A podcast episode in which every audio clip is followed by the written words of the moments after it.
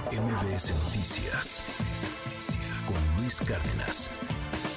Justamente mañana, mañana un día importante, un día muy colorido, por supuesto. Mañana se llevará a cabo, pues, esta marcha del orgullo LGBTTIQA de la Ciudad de México.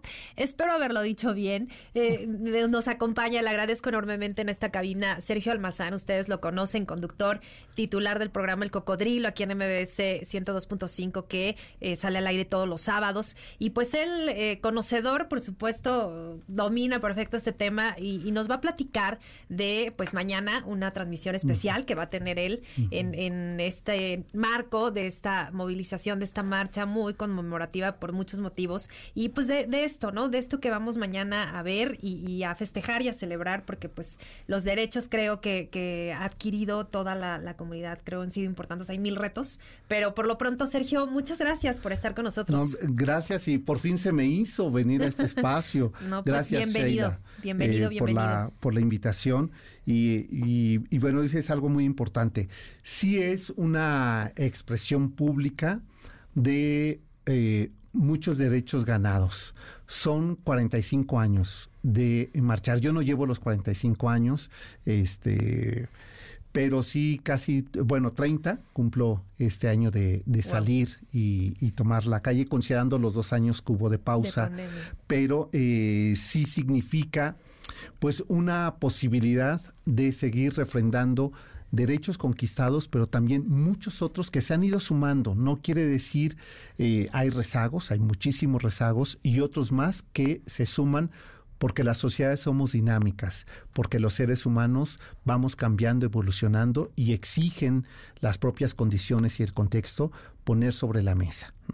Y me parece que esta es una reflexión importante. Y la, mm, eh, la edición 45, que es la de mañana, tiene características muy singulares que ninguna es igual. ¿eh? eh de esa primera vez que fui hace 30 años, este, con personajes que ya hoy día están en nuestro imaginario colectivo, pero que lamentablemente ya no están físicamente, eh, como Luis González de Alba o el propio Carlos Monsiváis, que fue con el primero con el que salí yo a una marcha.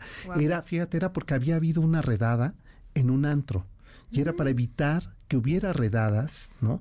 Y que tuviéramos que escondernos cuando íbamos a un antro.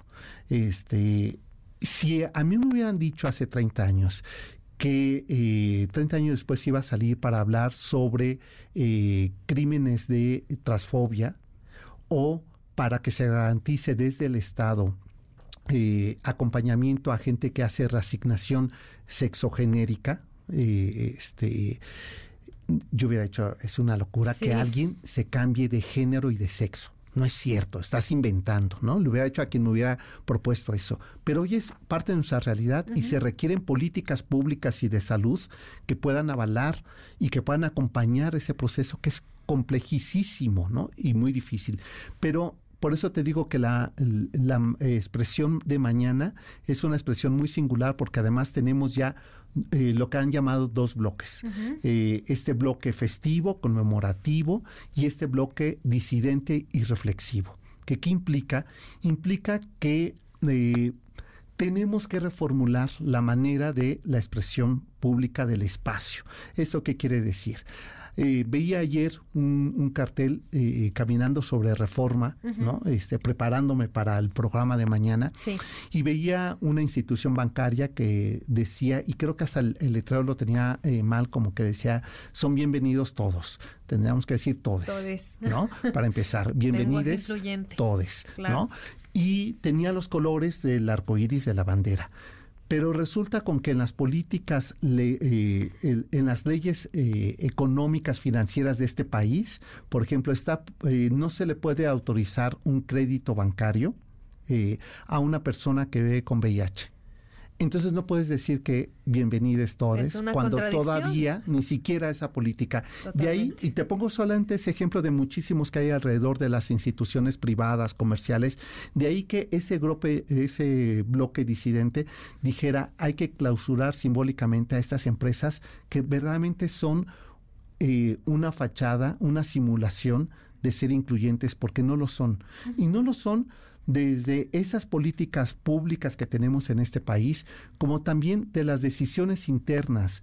Eh, Sabes que, por ejemplo, en nuestro país, la edad promedio de una mujer trans es de 33 años en este país donde se mueren en promedio a la edad de, de 82 años, años. y la razón, ¿sabes por qué es?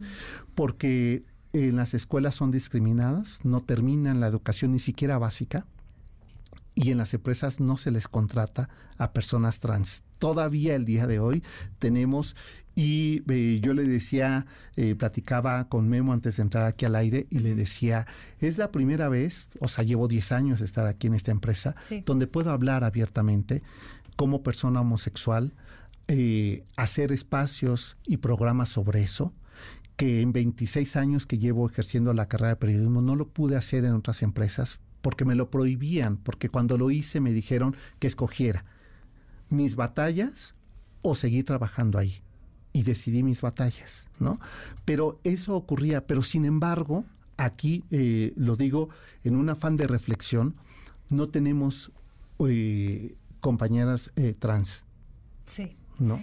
Esto que nos dices muy fuerte, eh, me enchinas la piel porque aparte me da muchísimo gusto que en este espacio y por primera vez lo puedas hablar abiertamente y, sin ningún tipo de tabú y, y, te lo agradezco la confianza, pero además pues el que estemos en una empresa donde donde sea esta apertura tan natural, tan normal, que, que, lo puedas hablar tú, que podamos tocar estos temas y que en otros espacios también, eh, tanto programas unitarios como noticieros, lo podamos hablar, porque hay que hablarlo, porque hay muchísimos retos por delante, porque justo esta eh, diversidad de la que tanto hablamos y que muchas veces, como bien dices, ¿no? Mucho es eh, fachada, mucho es de dientes para afuera, es discurso, pero la realidad es la práctica, la realidad es que realmente lo podamos Lo que vivimos todos los seres humanos día a día, ¿no?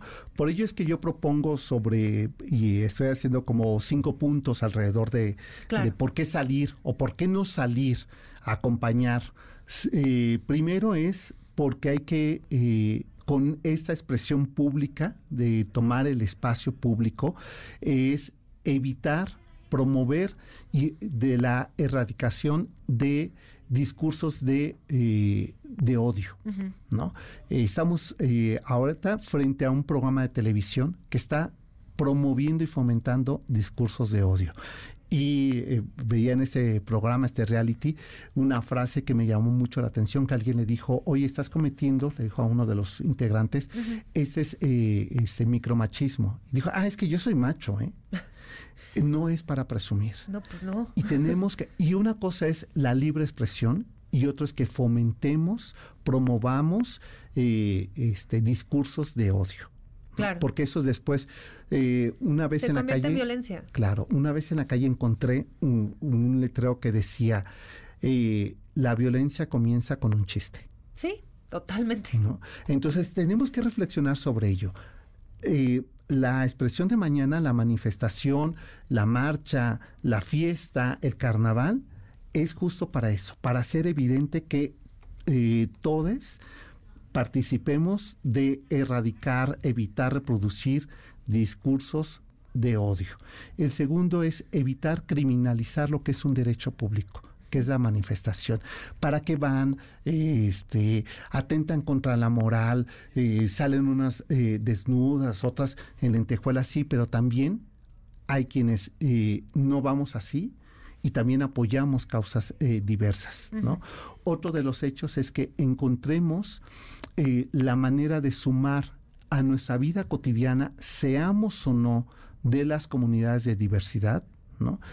acompañamiento, para que desde los discursos en nuestra casa evitemos micromachismos, deconstruyamos eh, discursos que fomentan la discriminación, tanto por el color, por la identidad, por la identidad de género como la sexual y sobre todo las, todas las formas de discriminación de género a las cuales estamos hemos normalizado y que estas expresiones públicas permiten eso, el que nos demos cuenta que hemos reproducido, porque así crecimos. No, no es condenar, es que así nos enseñan, pero hoy tenemos oportunidad de otra. Y otra de las eh, de los objetivos, y que es el objetivo del programa de mañana, es que en la medida en que lo visibilizamos, podemos ser capaces de empezar la reflexión. Claro. Y esa es mi mayor eh, eh, apuesta eh, frente a un micrófono. Poderlo hablar, poderlo expresar para también contribuir a que ahí, si ustedes ahora que van en el auto, quienes están en su casa, eh, reflexionen de, ah, mira, no es solamente eh, eh, eso que nos han a veces retratado los, los medios, ¿no? Claro. Sino también hay otras formas. Así es. Se nos acaba el tiempo, lamentablemente rapidísimo nada más. Platícanos mañana que la transmisión. Bueno, mañana vamos a estar, voy a estar desde las 10 de la mañana, la transmisión es a las 4 de la tarde, pero voy a ir haciendo una crónica, no de minuto a minuto, sino de bloque a bloque, ¿no?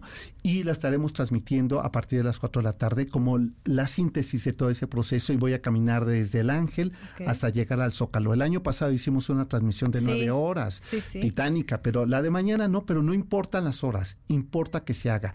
Y, aquí aprovecho para agradecer que este espacio sea eh, diverso y que esta estación sea incluyente y que espero que pronto no tengamos que agradecerlo. Claro. Que sea orgánico y natural. Claro, así debe, debe ser y así deberá ser. Pues te escuchamos mañana a las 4 y estaremos atentos a tu crónica. Gracias. Muchas gracias. Sergio, Sergio Almazán, ustedes lo conocen, conductor del programa El Cocodrilo aquí en MBS 102.5. Muchas gracias. Gracias. Muy buen día. Buen día. MBS Noticias con Luis Cárdenas.